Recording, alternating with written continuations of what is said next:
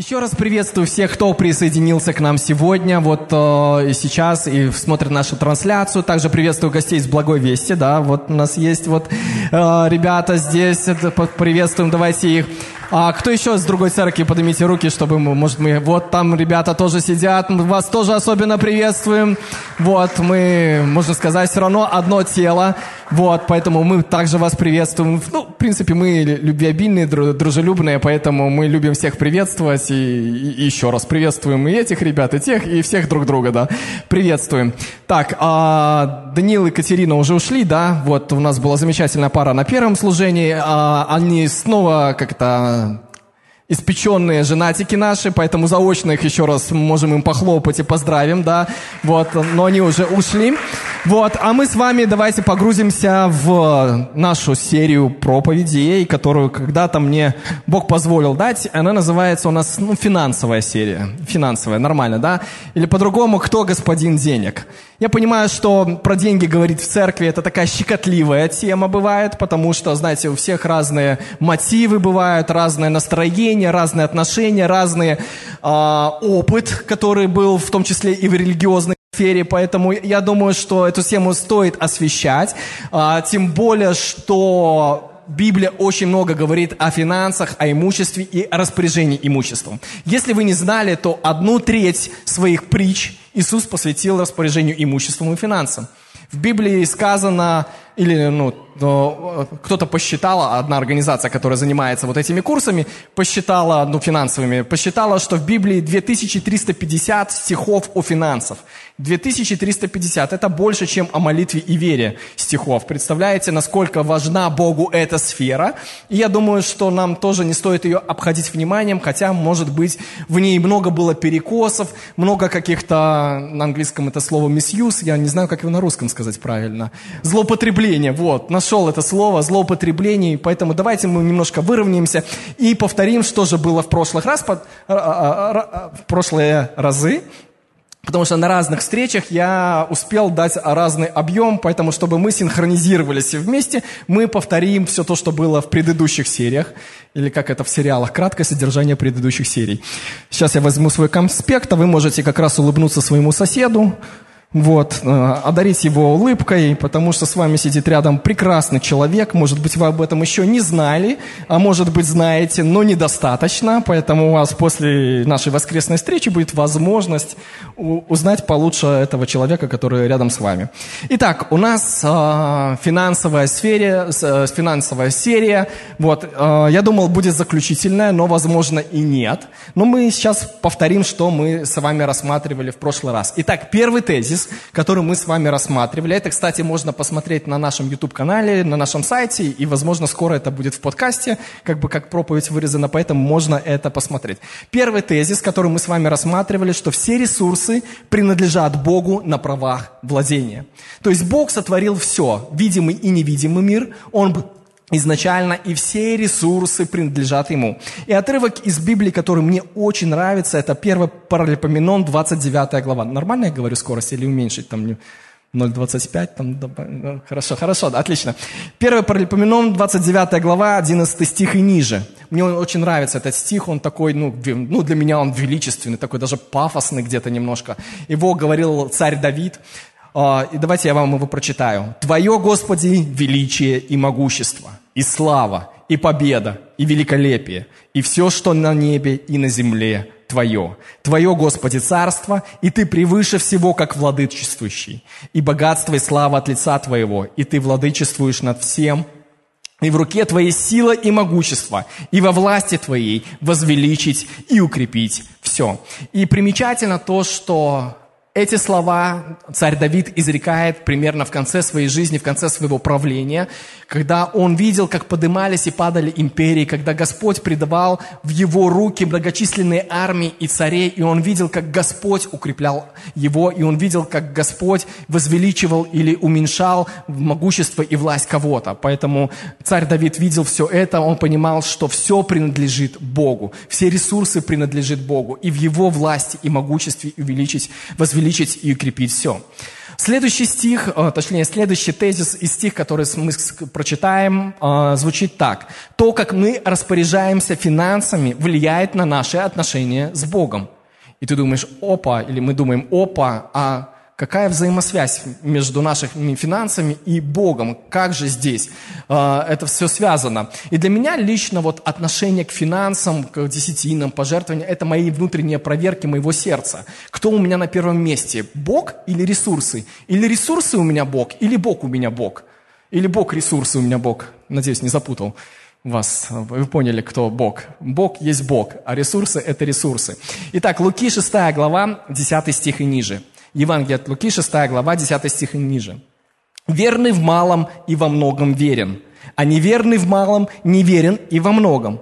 Итак, если вы в неправедном богатстве не были верны, кто доверит вам истинное? И если в чужом не были верны, кто даст вам ваше? И вот именно 11 стих косвенно или прямо указывает на взаимоотношения, или таки, точнее на корреляцию, на отношения наших отношения к деньгам и наших взаимоотношений с Богом. Потому что неправедное богатство, что такое неправедное богатство? Да, в принципе, все, что на этой земле, а, будет и останется. Или сгорит вместе с этой землей, или исчезнет. Не знаю, как там а, в Библии написано, что ну, это все прекратится. Вот. И там написано, что если мы в этом богатстве не проявляем верность, то кто доверит нам истинное? А что такое истинное богатство? Истина – это то, что на небе, это то, что есть сам Бог, это взаимоотношения с Ним. И мы видим, что этот стих говорит о том, что есть взаимосвязь, о том, как мы распоряжаемся финансами и имуществом, и о наших взаимоотношениях с Богом. И для меня это лично вот такой большой чек или проверка, на самом деле, где мое сердце и кто у меня Бог – либо я переживаю о финансах, либо я не переживаю о том, потому что я знаю, что Бог, моя скала, моя, мое прибежище, а, мой обеспечитель. Ну, тут тоже понимаете, да, не переживать, это не значит не, не делать что-то в этом направлении. А, то есть давайте тоже отбалансируемся. То есть, ну, это для меня проверка, кто же является у меня на первом месте. Бог или ресурсы, которые Бог сотворил. Следующий тезис, который мы рассматривали, это все можно послушать. Это я кратенько просто озвучиваю, чтобы мы синхронизировались. А, самый главный соперник нашей жизни, который, точнее, конкурент Богу в нашей жизни, именно финансы. Не дьявол является конкурентом Богу в нашей жизни, потому что Библия говорит о том, что дьявол уже пораженный враг, и он под ногами нашими. То есть он уже не конкурент в нашей жизни. Но финансы занимают очень большое место в нашей жизни. Согласитесь, мы много времени посвящаем работам, нашим бизнесам, там еще каким-то вещам для того, чтобы приобрести эти финансы. И э, вопрос о том, становятся ли они, опять же, скажем, ответом нашим во всем, либо Бог является нашим ответом, и Он является, и финансы являются, по сути, конкурентом Богу во всем, потому что от кого придет ответ, на кого мы уповаем, откуда должен прийти ответ, на Бога или на тот заработок, который мы имеем. Вот э, я вам тоже рассказал такой случай, ну, когда я начал ходить на работу, получал свою зарплату, тогда ее платили не на карточке, а кэшем, то это нормально, можно было пощупать, ощущать цену денег. Когда я получал свою зарплату, я заходил в магазин, так у меня же такая уверенность была. Тут я тут просто царь и бог, могу себе позволить все в рамках этого прилавка. Ну, потому что ну, зарплата тоже начинающего человека, специалиста не, не такая высокая, но вы тоже, может быть, переживали такую уверенность, когда вы получали свою зарплату первую или там вторую, третью, или это, как, насколько ваша уверенность возрастала, ну, моя, по крайней мере, возрастала, вот, когда я заходил в магазин с этой зарплатой, и как моя самооценка падала, когда у меня ничего не было. И у меня вот такие качели были самооценки. Вот. Но наша самооценка не должна зависеть от количества ресурсов, приходящих в нашу жизнь. Наша самооценка зависит от Бога, который наделяет нас ценностью той крови Христа, которая уплачена за нас. Вот в этом должна быть наша самооценка, и в этом мы должны утверждаться. И вот богатство, оно, оно соперничает у нас с Богом за это место. Кто является нашей надеждой, кто является нашей уверенностью и кто является нашим ответом. Вот. Но в моей жизни было вот так, что я вот в магазин чуть ли не ногой открывал. Сегодня же день зарплаты. Ну что вы, вот разодвиньтесь все, как бы я иду что-то покупать. Вот. Но а, не должна наша самооценка зависеть от количества ресурсов, потому что ресурсы могут приходить, могут уходить, могут возобновляться, перераспределяться и тому подобное и так далее. Мы один день можем быть так, другой день может быть так, но наша самооценка зависит от вечного Бога, который сказал, что ты ценен. У тебя призвание. Я за тебя заплатил за тебя уплачена дорогая цена. Вот в этом должна быть наша самооценка. Независимо от того, в какой одежде мы, э, новой или не очень, модной или не совсем, наша самооценка должна зависеть от Христа. И в этом надо расти и утверждаться. В этом надо нам проводить определенную работу, чтобы избавляться вот от неправильных суждений о самих себе и, и о Боге. И дальше мы рассматривали библейские принципы, практические принципы управления финансами. Быстро их тоже озвучу. Первый из них, если вы конспектируете, звучит следующим образом, что мы должны быть верными в 100% распоряжения своим имуществом, а не только в 10%. Ну, я раньше так думал, что вот 10 это вот Богу принадлежит, а остальные 90 это как хочу. И знаете, это приводит к неэффективности нашей жизни. Что такое эффективность? Эффективность – это когда мы используем меньшее количество ресурсов и достигаем больше количество результата. Когда мы не впускаем Бога в остальные 90% наших ресурсов, мы, по сути, говорим, Бог, подвинься, я сам. Ну и часто бывает это неэффективно. Ты знаешь, что маслаешь, маслаешь, маслаешь, и ноль результата. Слово маслает, понимаете, да? Кивните же, если вы не... Маслаешь, это как бы белорусское, наверное, слово, там, э, сбивать сливки, масло, когда сбиваешь, маслаешь, да.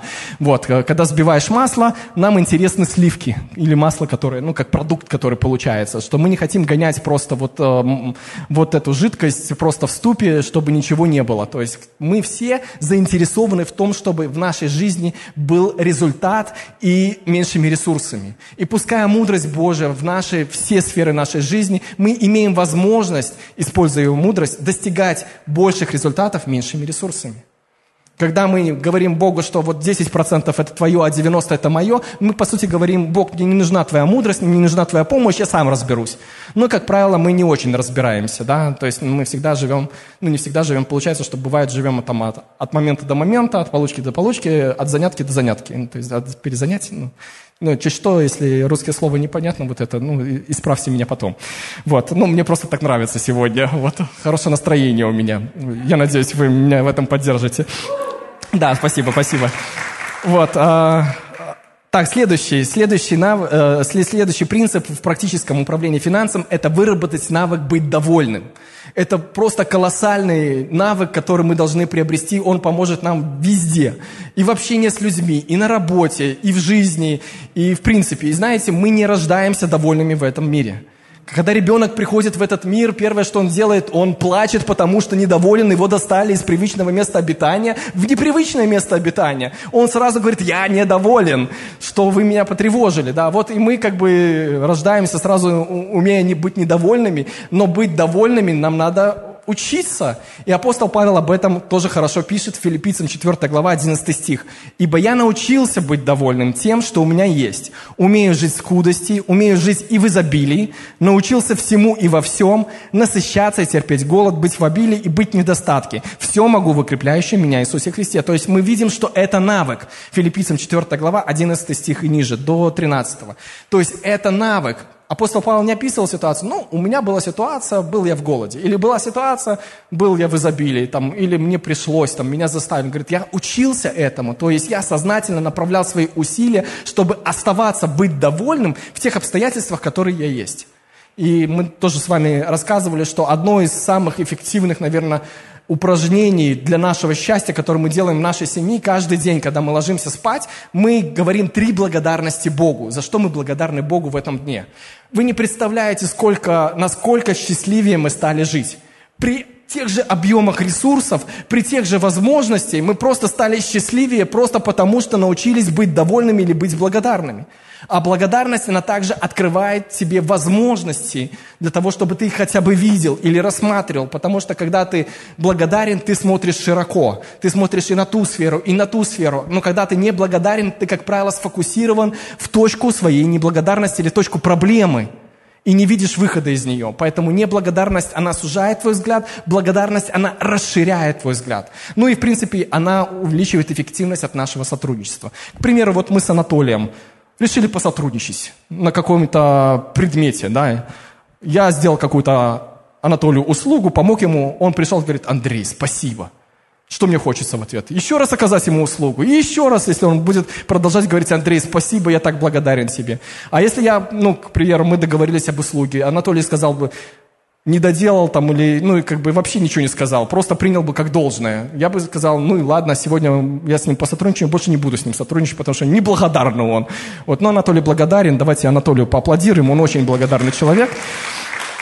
Вот, поэтому то же самое, если переносим мы на взаимоотношения с Богом, то мне кажется, что Бог и располагается больше, когда мы Его благодарим когда мы благодарим даже за какие-то обыденные для нас вещи, что мы самостоятельно добрались сюда, что хорошее настроение у нас, или у меня, по крайней мере, да, еще раз можете мне похлопать, или посочувствовать, или позавидовать, да.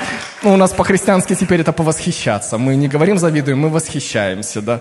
Вот, э, это христианский способ, да. Ну, много вещей, за что мы можем благодарить, которые мы воспринимаем как должное, как естественно. И вот хорошая привычка перед сном просто вспомнить три вещи, за которые ты можешь поблагодарить. Я вам гарантирую, вот и Слово Божие вам гарантирует, что ваша жизнь станет счастливее при тех же возможностях, которые у вас были.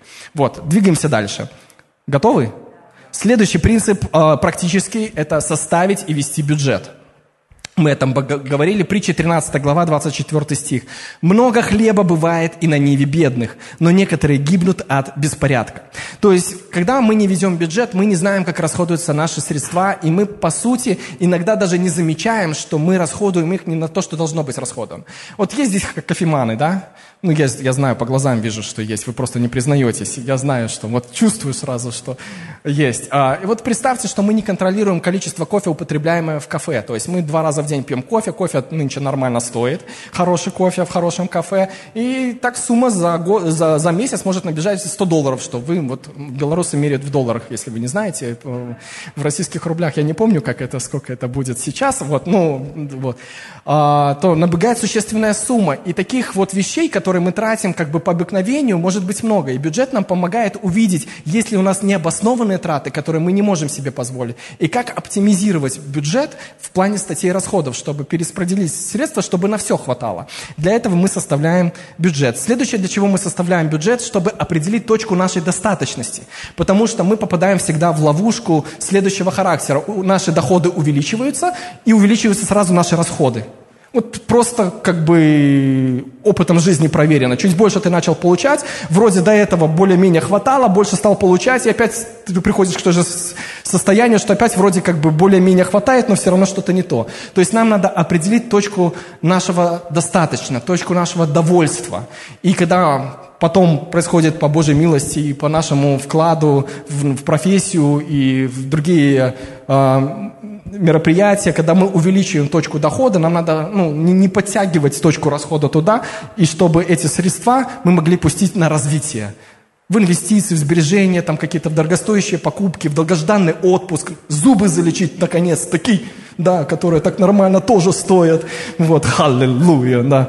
Вот. А, и следующее, следующее, для чего мы также составляем бюджет, чтобы посмотреть все же, если, ну, все эти мероприятия вы уже сделали и так дооптимизировали, что даже пакеты знаете, сколько в магазине стоит и сколько в год вы можете сэкономить, то приходит момент, что надо что-то делать с вашей профессией или работой, значит, если недостаточно. То есть искать дополнительный источник дохода или менять основной источник дохода. Этим самым тоже бюджет позволяет это увидеть. Потому что мы иногда живем, как бы жизнь проживаем, она просто протекает. И мы вместе с ней вот так вот протекаем, протекаем. Мы даже как бы, нам не на что опереться и что-то проанализировать. Но бюджет нам позволяет проанализировать наши финансы, наши ресурсы, которые происходят через нас, и нужно что-либо с этим делать. Где-то, возможно, на самом деле можно сократить, и будет все отлично, а где-то надо кардинально что-то сделать, поменять профессию, пройти кучу квалификации, ну, выйти на новый уровень, чтобы было достаточно. Аминь?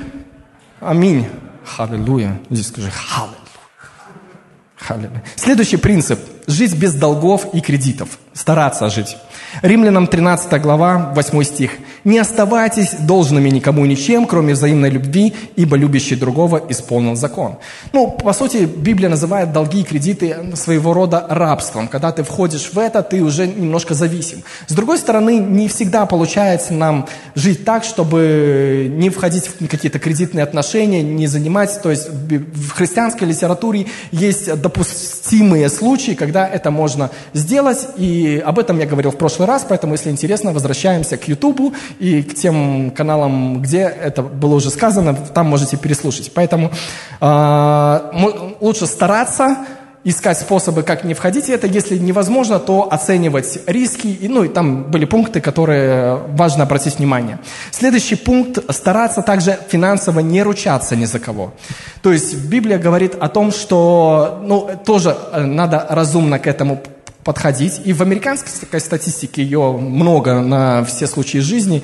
Э, сказано то, что ну, у них больше развита эта кредитная система и кредитное потребление. Там сказано, что э, примерно половина людей, которые становятся поручителями, потом являются э, выплачивателями этого долга, за который они поручились. Я не знаю, как в Беларуси, э, я не успела посмотреть эту статистику, возможно, ее такой и нет, банки не дают.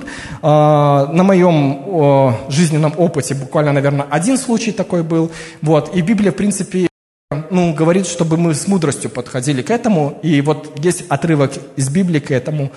А, к этому пункту. Притча 17 глава 17 и 18 стих. Мы их прочитаем оба, потому что они идут друг за дружкой. А, видимо, это важно. Один говорит, друг любит во всякое время, и как брат явится во время несчастья, то есть или во время, когда нужно.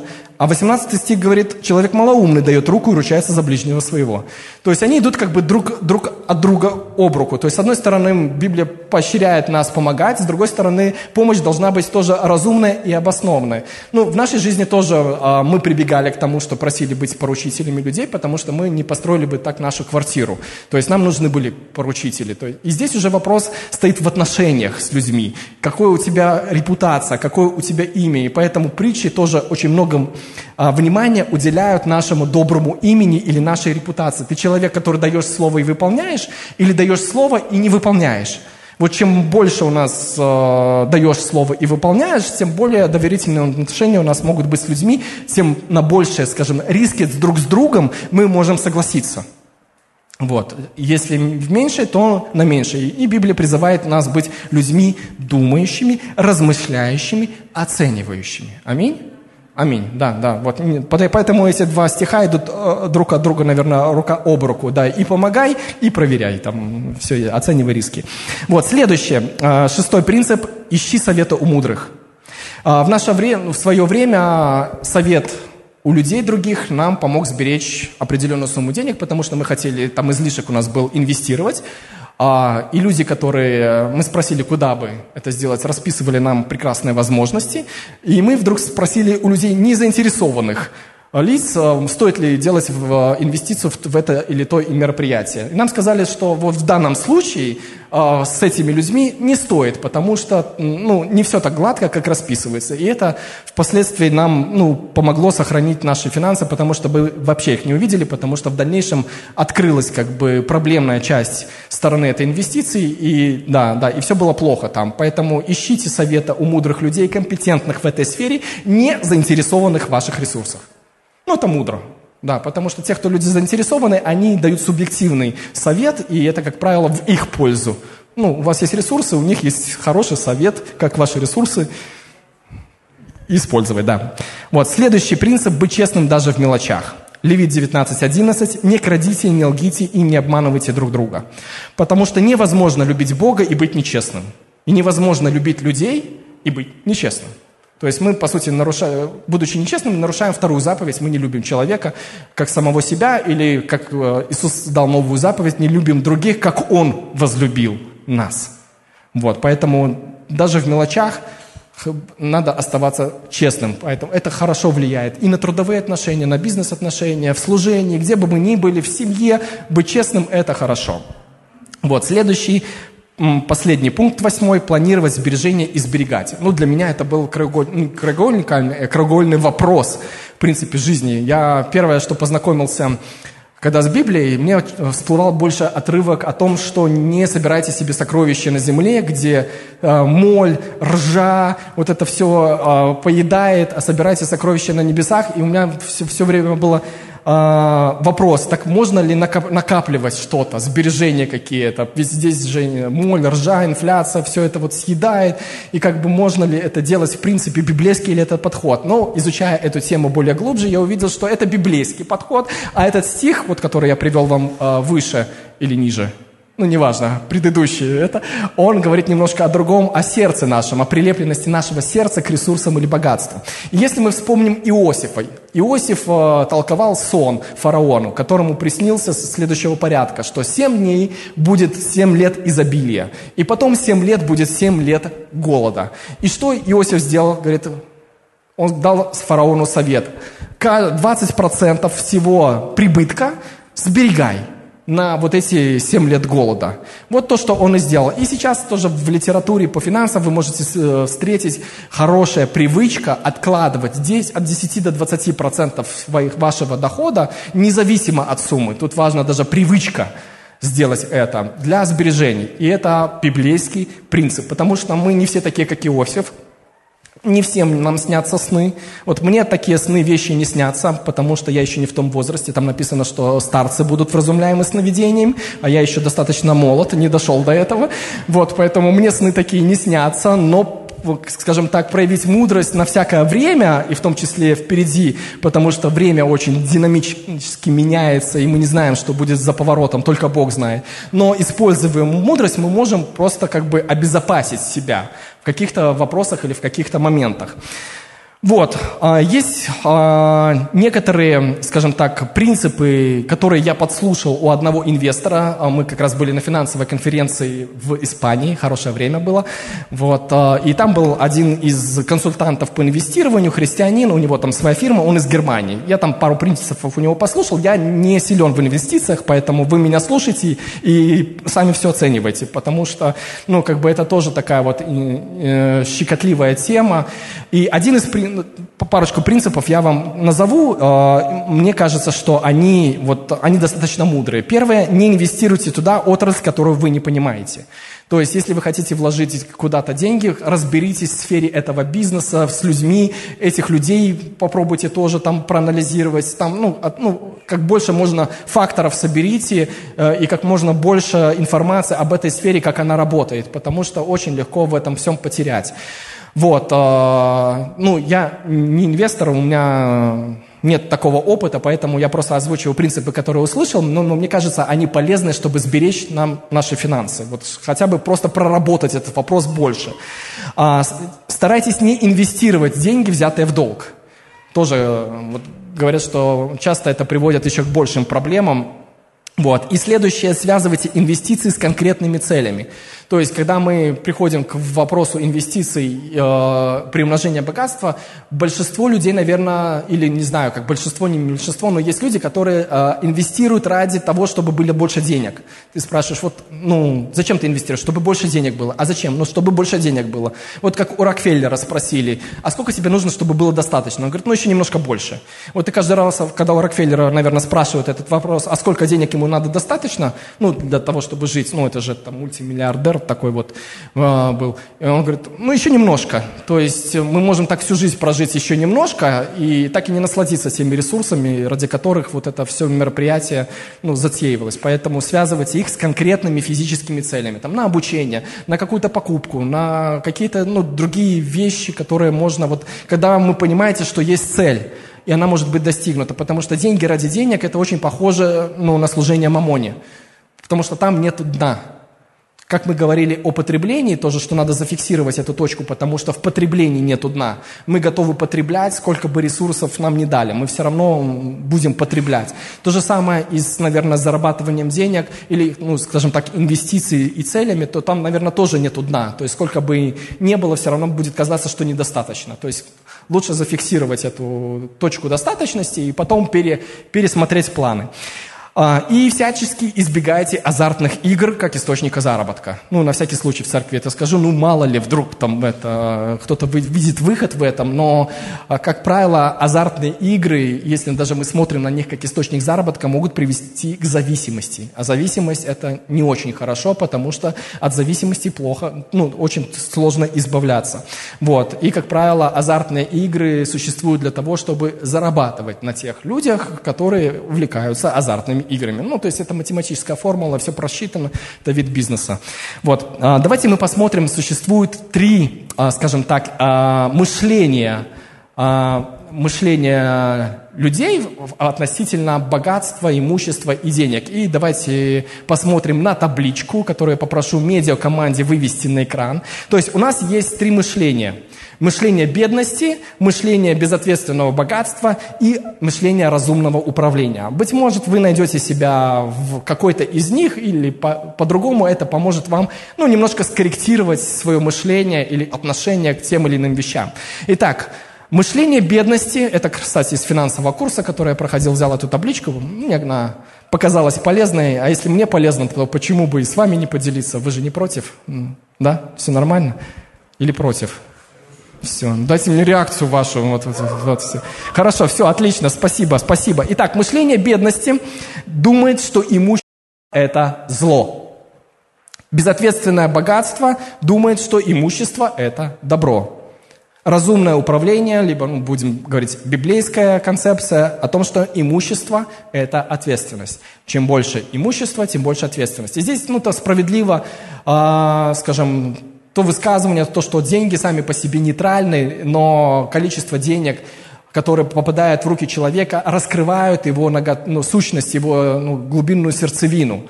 То есть иногда человек получает большое обилие денег или большое обилие власти, и, и это его просто сносит.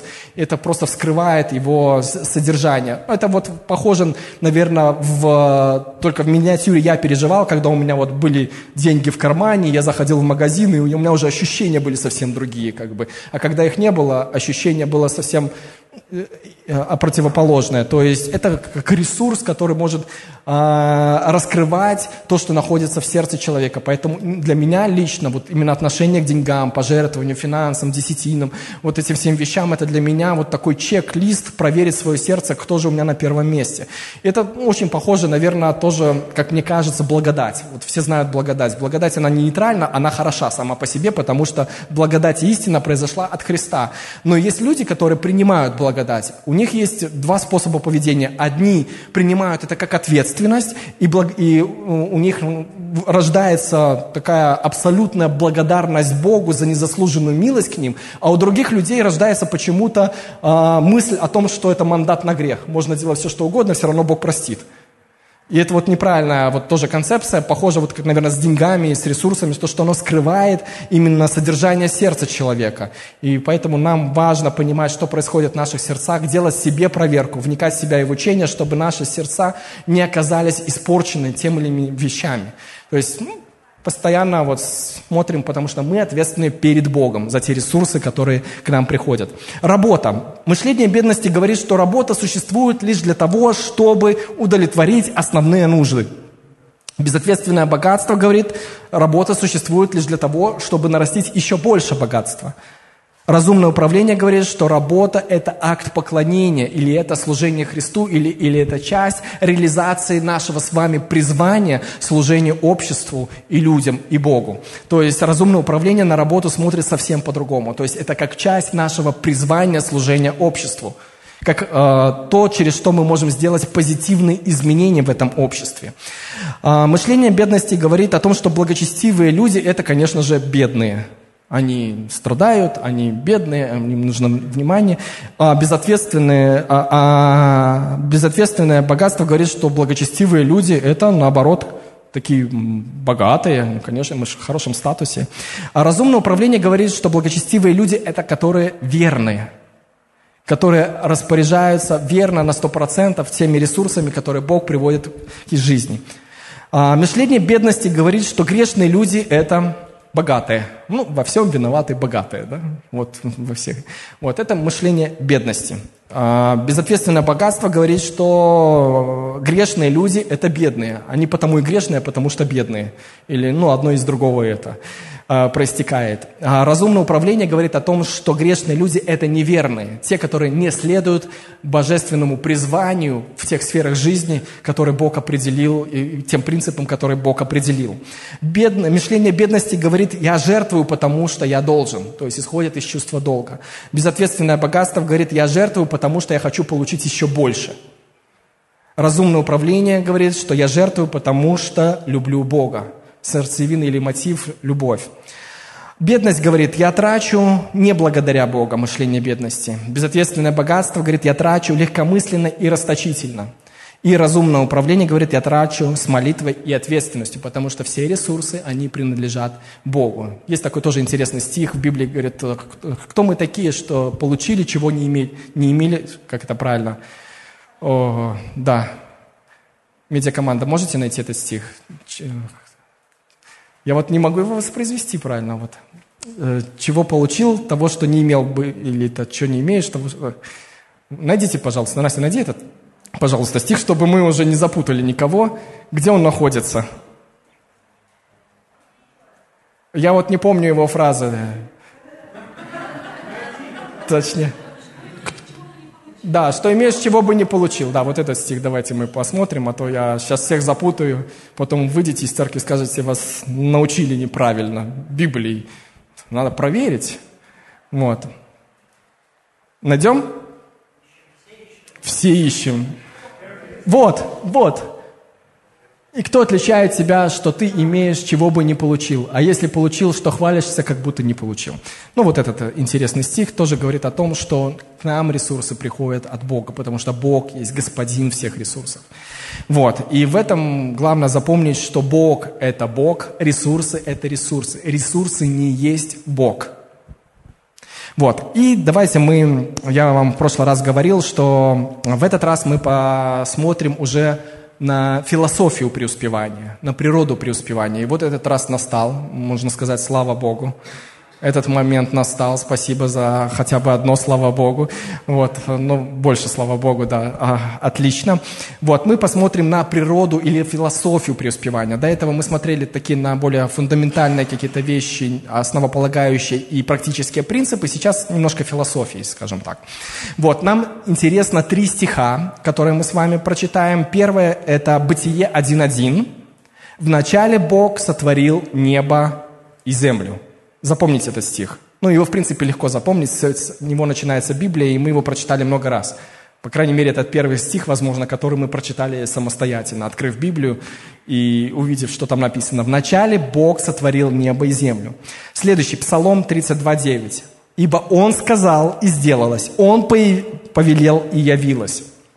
То есть мы тоже видим определенную взаимосвязь с первым стихом. И Третий отрывок, который нам интересен, это Иоанна 1 глава, с 1 по 4 стих.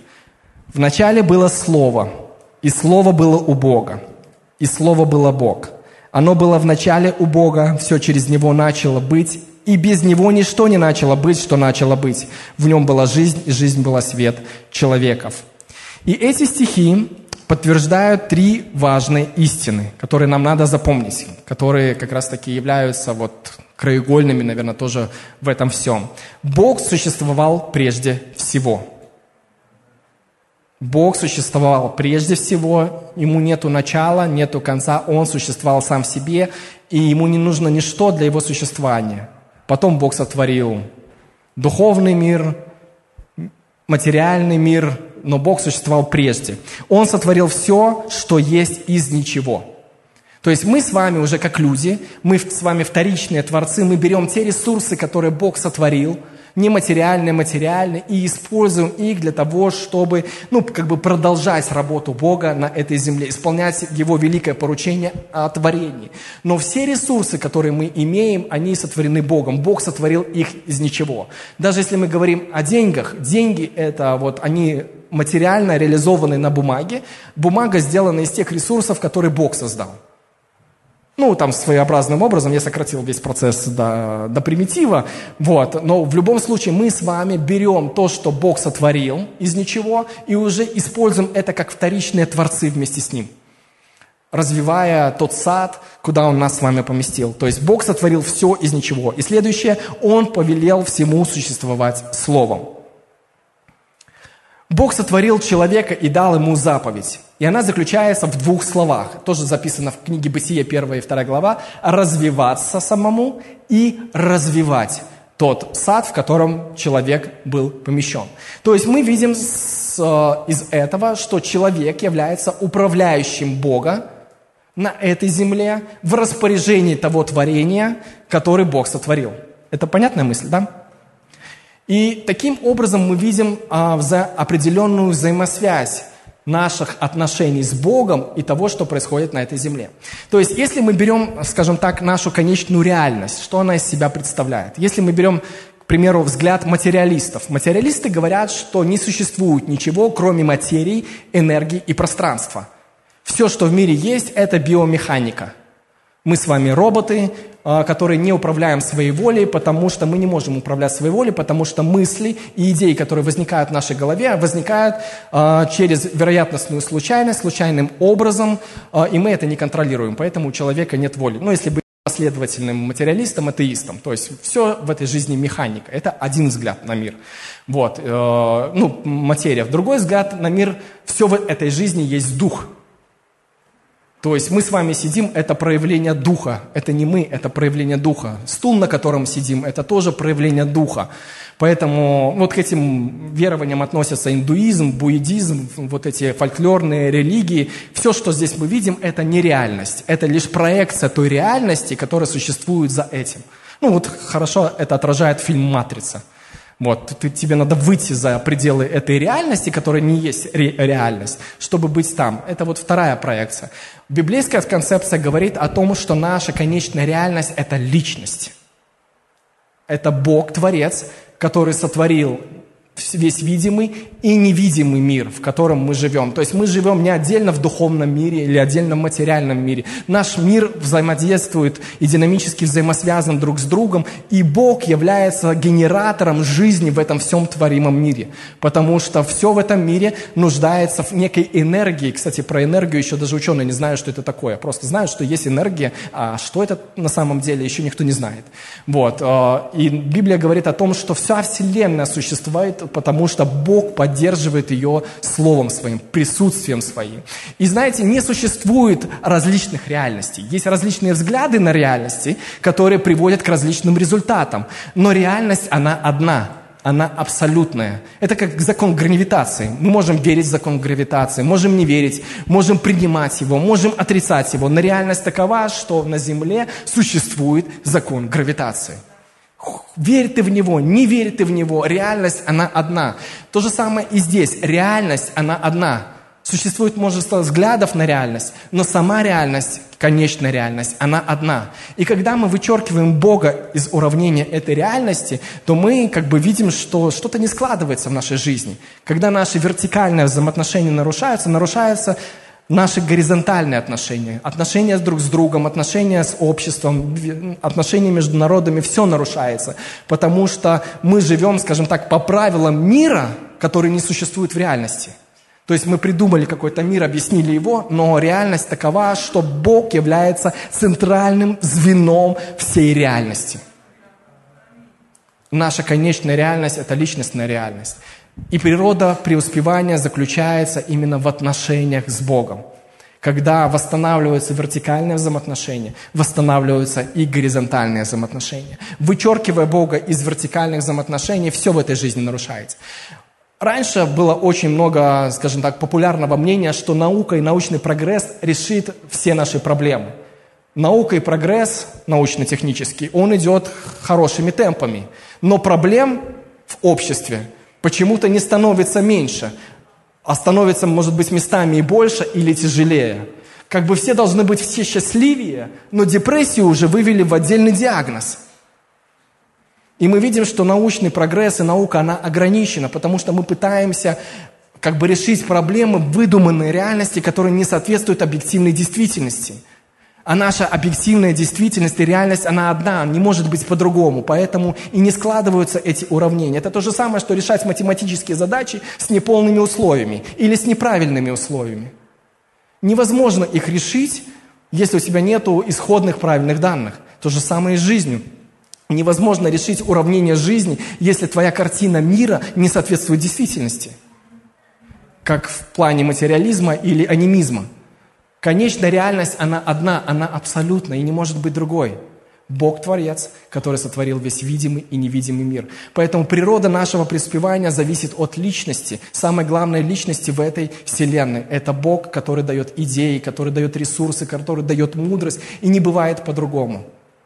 Ничто другое не может удовлетворить наше сердце, нашу внутреннюю потребность, как только присутствие Бога, которое поселилось в наше сердце – Сколько бы мы ни зарабатывали, сколько бы ни на прекрасных работах не работали, не выкладывались, вот, не заглушали бы это.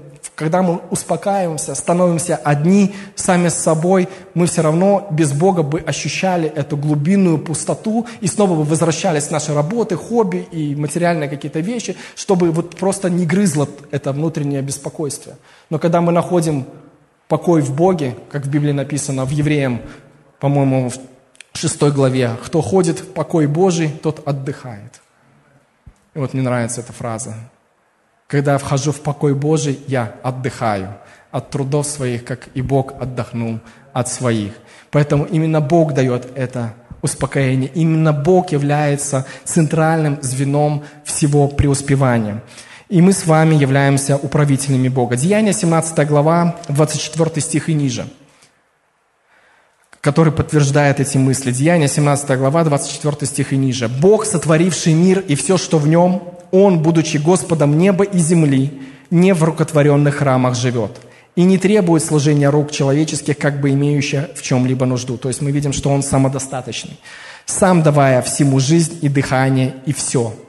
От одной крови Он произвел весь род человеческий для обитания по всему лицу земли, назначив предопределенные времена и пределы их обитанию – дабы они искали Бога, не ощутят ли Его и не найдут ли, хотя Он и недалеко от каждого из нас. Ибо мы им движемся, и живем, и движемся, и существуем, как и некоторые из ваших стихотворцев говорили, мы Его и род».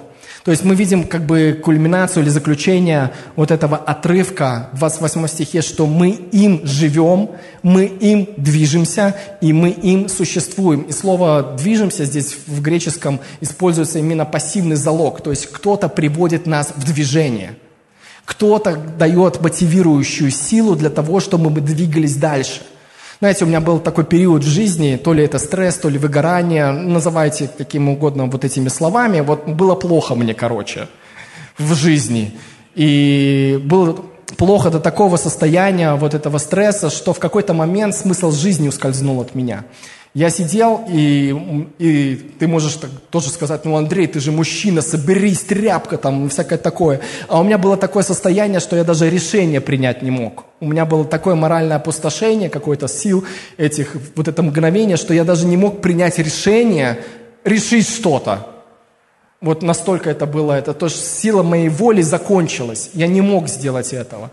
И я подумал, понял, почему люди либо спиваются, либо уходят из, из жизни, потому что теряют смысл этой жизни. Я понял, что именно Бог наделяет смыслом всю жизнь. Хорошо, что Бог мне дал это просто на короткое время, просто почувствовать, это как мгновение было. Один вечер мы с супругой сидели, ныли друг другу, э, не знаю, куда там ныли, в подушку, там, в плечо, вот, э, ну, просто состояние такое было. И в какой-то момент просто смысл жизни, он ускользнул. Я не понял вот вообще, ничего не радовало, ничего не хотелось. Даже принять решение, силы не было принять решение.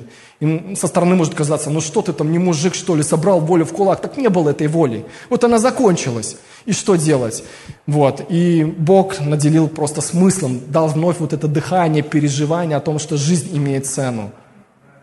Призвание, то, которое Он даровал, имеет цену. Что даже если моя воля закончилась, он безграничный Бог, Его сила не заканчивается. Я могу просто обратиться к Нему, даже если не могу идти по отношению к Нему, я могу хоть упасть в Его сторону. И Бог это уже расценит и примет, и подымет.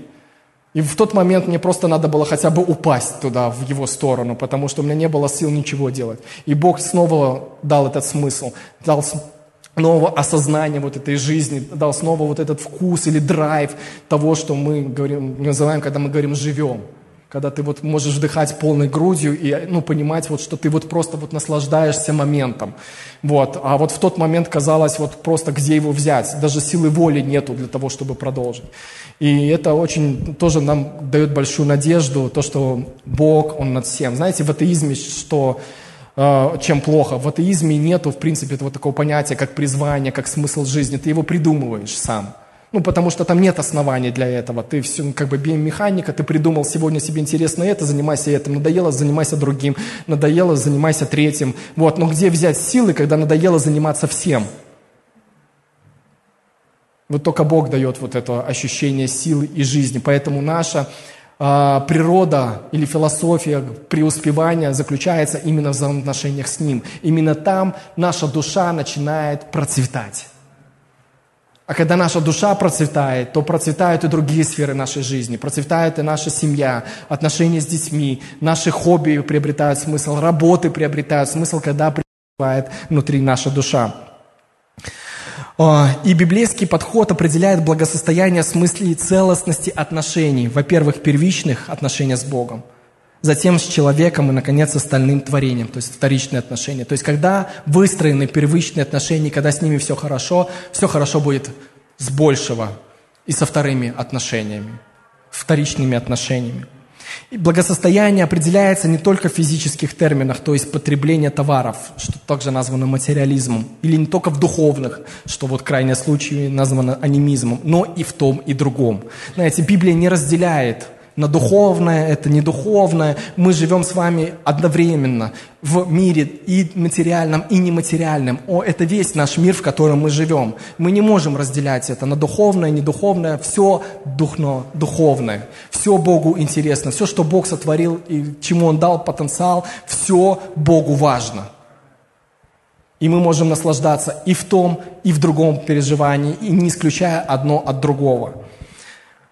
Посему благоденствие и изобилие исходят из взаимоотношений, то, что мы с вами посмотрели. И причина в бедности не в недостатке ресурсов, но в разделении нашего вторичного отношения с первичным. Природа благосостояния – это взаимоотношения. Мы можем взять одних и тех же людей в одних и тех же условиях, но одни из их ума или из процветания их души могут сделать что-то, другие не могут сделать ничего – мы можем тоже встречать людей, которые говорят, а, работы нету, и то нету, и это нету, и работодатель такой, и ты, ты, ты, ты встречаешь этого же человека в этой же стране, в этом же городе. Он говорит, так все прекрасно и рекрутеры бьются за меня, и это то, и отбоя просто от них нету, и зарплату предлагает один выше другого. То есть, ну, разность подхода и разность вклада. Один просто живет как преуспеванием души и вкладывает весь потенциал, заложенный Богом в образование, в, в профессию, в то, что Бог ему предназначил делать, и получает от этого удовольствие, другой всегда недоволен, им, потому что мышление бедности. Вот. 2 Петра 1.3 подчеркивает тоже эту нашу мысль философскую. 2 Петра 1.3 как от божественной силы Его даровано нам все потребное для жизни и благочестия через познание призвавшего на славу и благостью. То есть мы видим, опять же, в этом стихе подчеркивается, что наше преуспевание находится в личности. Наша конечная реальность находится в личности, в Творце, который придает смысл и жизнь всему – Любить Бога и наслаждаться им вечно – это не только главное предназначение человека, это и наивеличайшее наше с вами сокровище. Потому что ничто в этом мире не сможет дать такого наслаждения или удовлетворения жизнью, как сам Бог. И Библия говорит о том, что когда-то материальное все закончится, знания упразднятся, и они не будут важны в принципе никому, но Бог и Его Слово, они будут пребывать вечно. И наслаждение им будет пребывать вечно. Материальное благосостояние – это слабая замена изобилия, исходящего от Бога. Марка, 8 глава, 36 стих или другие стихи э, других Евангелий также э, цитируют э, эту мысль Иисуса. «Ибо какая польза человеку, если он приобретет весь мир, а душе своей повредит?» То есть ну, Библия подчеркивает, что пользы человеку не будет никакой, если он повредит своей душе. То есть мы можем прийти к результату нашей жизни со всем богатством, со всем миром, но эффективность этого будет ноль. Вот представляете, что ты в конце жизни, я даже не хочу представлять, кто-то приходит, давайте гипотетически кто-то, приходит в, в конце жизни с точки зрения мира материалистического, он успешный человек. И он приходит к Богу с этим своим успехом, успешным успехом, а эффективность его просто ноль с божественной точки зрения. Вот просто ноль, потому что он повредил своей душе. То есть он сделал ставку не на то. Бог не исключает одно и другого, но мы можем быть более эффективны, когда мы ответственно относимся ко всему тому, что Бог сотворил и что нам дал. Когда Бог у нас на первом месте, а ресурсы у нас и все остальное на втором месте. Тогда мы придем и с изобилием, и плодами, и эффективность нашей жизни не будет равна нулю. Марка 8:36. «Ибо какая польза человеку, что если он приобретет весь мир, а душе своей повредит?» Итак, это мы закончили с философией, философией преуспевания. Теперь немножко посмотрим на философию управления. Я вижу, вы немножко потяжелели, потому что вот мысли такие вот глобальные, никогда не слышали такого в церкви, может. Но это хорошо. Это мы должны растягивать наш разум, который Бог нам дал. Вот, 1 Коринфянам 4.2. Мы посмотрим на философию управления. От домостроителей же требуется, чтобы каждый оказался верным. И слово домостроителей, здесь используется греческое слово «экономис», и от этого слова произошла экономика. То есть от экономистов божьих требуется, чтобы каждый оказался верным. И с библейской точки зрения экономика – это нравственная философия. То есть есть определенные принципы, которые установил Бог, которыми мы должны управлять его домом, который он создал. И одна из, наверное, таких краеугольных заповедей этой нравственного нарратива, который есть э, в Библии, который лежит, в, а, в наверное, в, в самом основании всех взаимоотношений, в том числе и бизнес-отношений, это заповедь любви ближнему. Относись к другому, как сам хочешь, чтобы относили к себе, или возлюби ближнего, как любишь самого себя, или как Иисус ее немножко улучшил, модернизировал, сказал, люби ближнего, как я возлюбил вас. И вот представьте, что если бы мы все, вот все люди, живущие на земле, во всех наших отношениях положили эту заповедь. В трудовых отношениях. То есть мы не, нашим работникам, если мы работодатели, платили справедливо или даже, может быть, с милостью немножко больше. Если бы работники относились к работодателю, как выпад... ну, и ту работу выполняя призвание Божие, любя и работодателя, и тот продукт, и, и услугу, которую они оказывают, если бы мы вот везде вот относились таким образом, то какой бы буст или прорыв богатства мы бы испытывали – Сделки бы совершались бы быстрее, потому что они становятся на взаимоотношениях доверия. То есть бизнес бы развивался быстрее, потому что бы это все было вот в правильных руслах а, сделано. Но как Библия говорит, крайне испорчено э, сердце человека, э, сердце человека поражено грехом, поэтому нам приходится делать вот эти противовесы, риски, все закладывать, э, и они отчасти также тормозят наше с вами развитие. Экономика – это разумное управление, а не безрассудное порабощение. Есть такой американский экономист-предприниматель Джордж Гилдер, в своей книге «Богатство и бедность» он писал, что из-за того, что экономика управляется идеями, она отражает не законы материи, но законы ума. Одним из законов ума является то, что верование предшествует знанию. То есть эта фраза говорит о том, что ресурсы сейчас, они не столько цены, сколько идеи, как использовать эти ресурсы. Ты можешь в одной флешке там, носить бизнес-проект или программное обеспечение, которое стоит там, чуть, ли не все твои шахты какие-нибудь с полезными ископаемыми или ресурсами.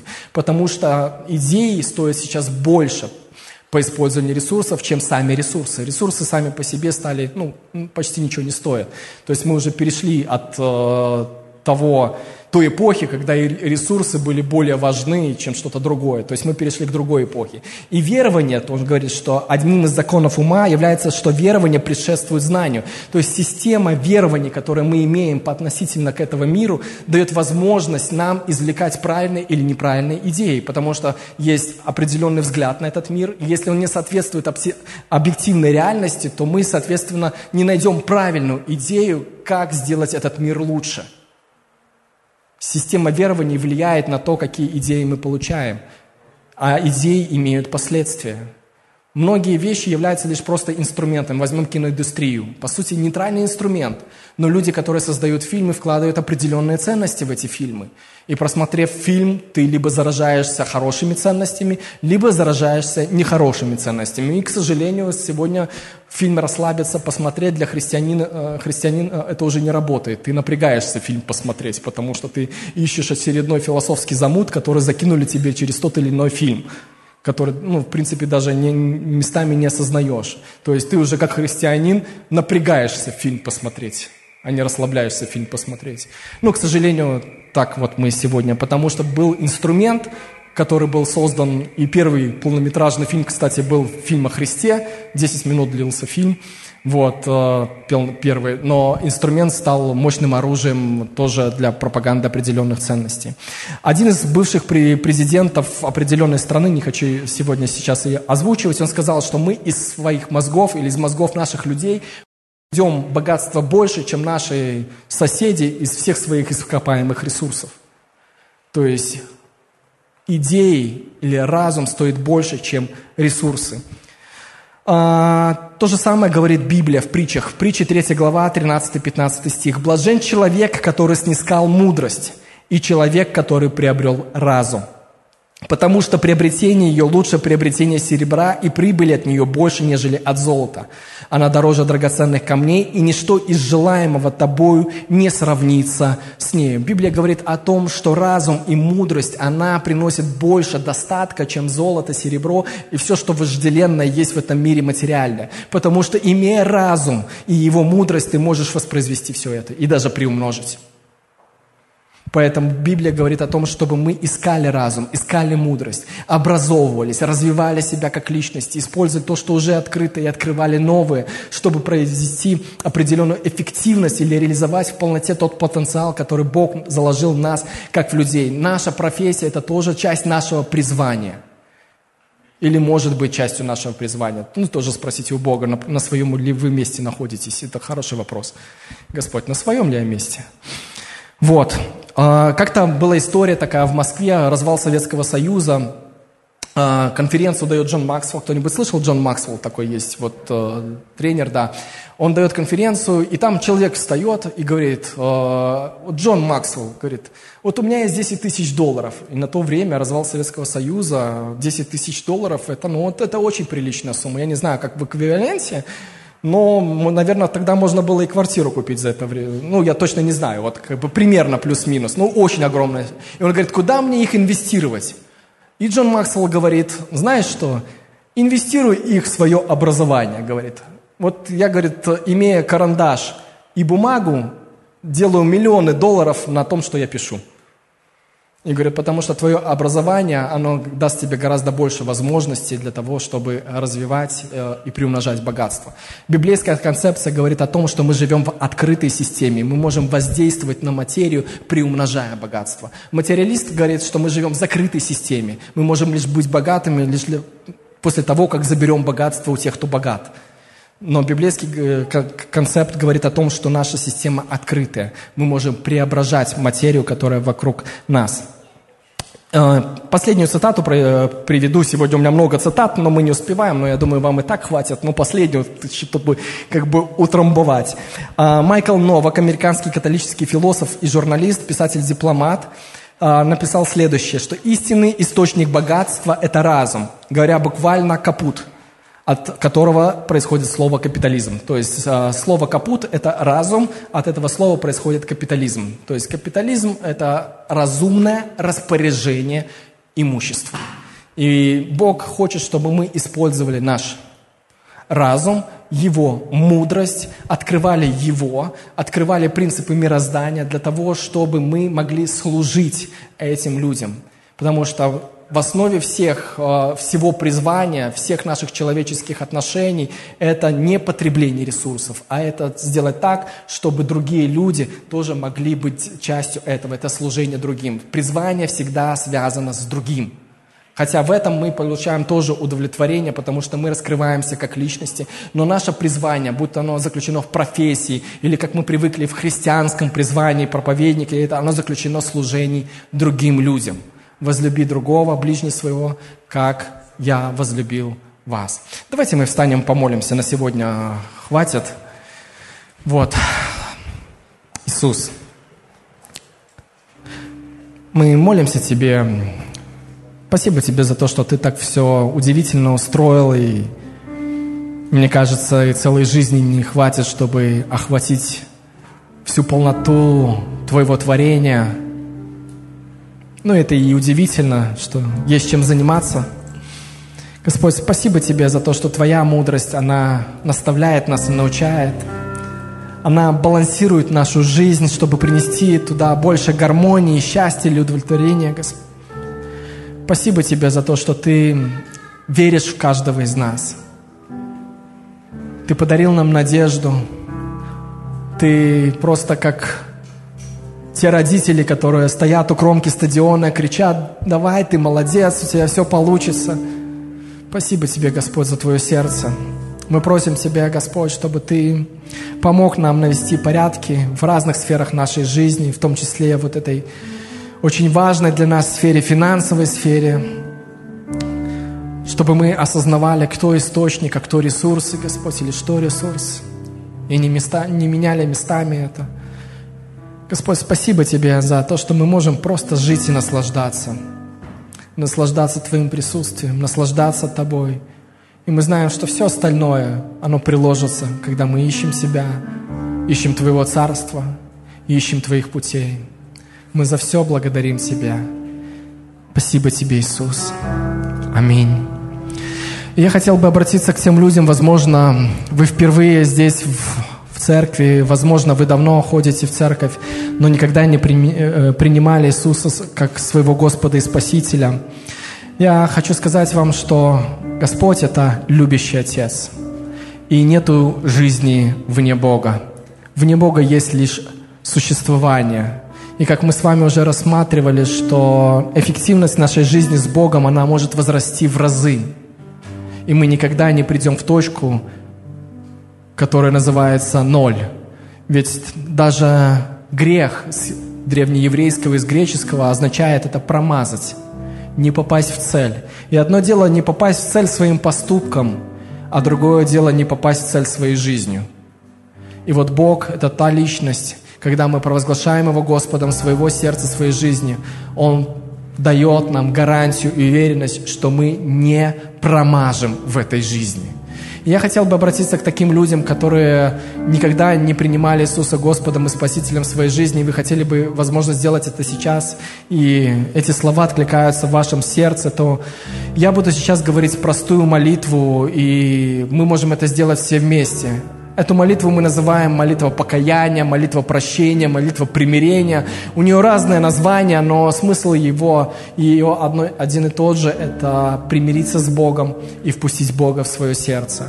И я хотел бы, чтобы мы все сейчас закрыли глаза, чтобы никто и ничто не смущал вас. Для кого-то, возможно, это будет первая его молитва Богу, кто-то, возможно, хочет обновить свои отношения с Богом. Может быть, они где-то потухли.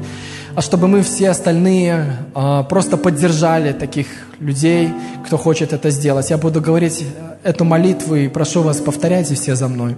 Дорогой Иисус, я обращаюсь к Тебе. Я прошу Тебя, наведи порядок в моем сердце. Наведи порядок в моей жизни – я прошу Тебя, прости мне всякий мой грех. Прости, что отвергал Тебя, отрицал Тебя, не впускал Тебя. Прошу Тебя, будь Господом и Спасителем моей жизни. Веди и направляй меня. Спасибо, Господь, что Ты слышишь меня, что прямо сейчас моя жизнь обновляется – и я получаю новое дыхание и новый смысл в Тебе. Аминь.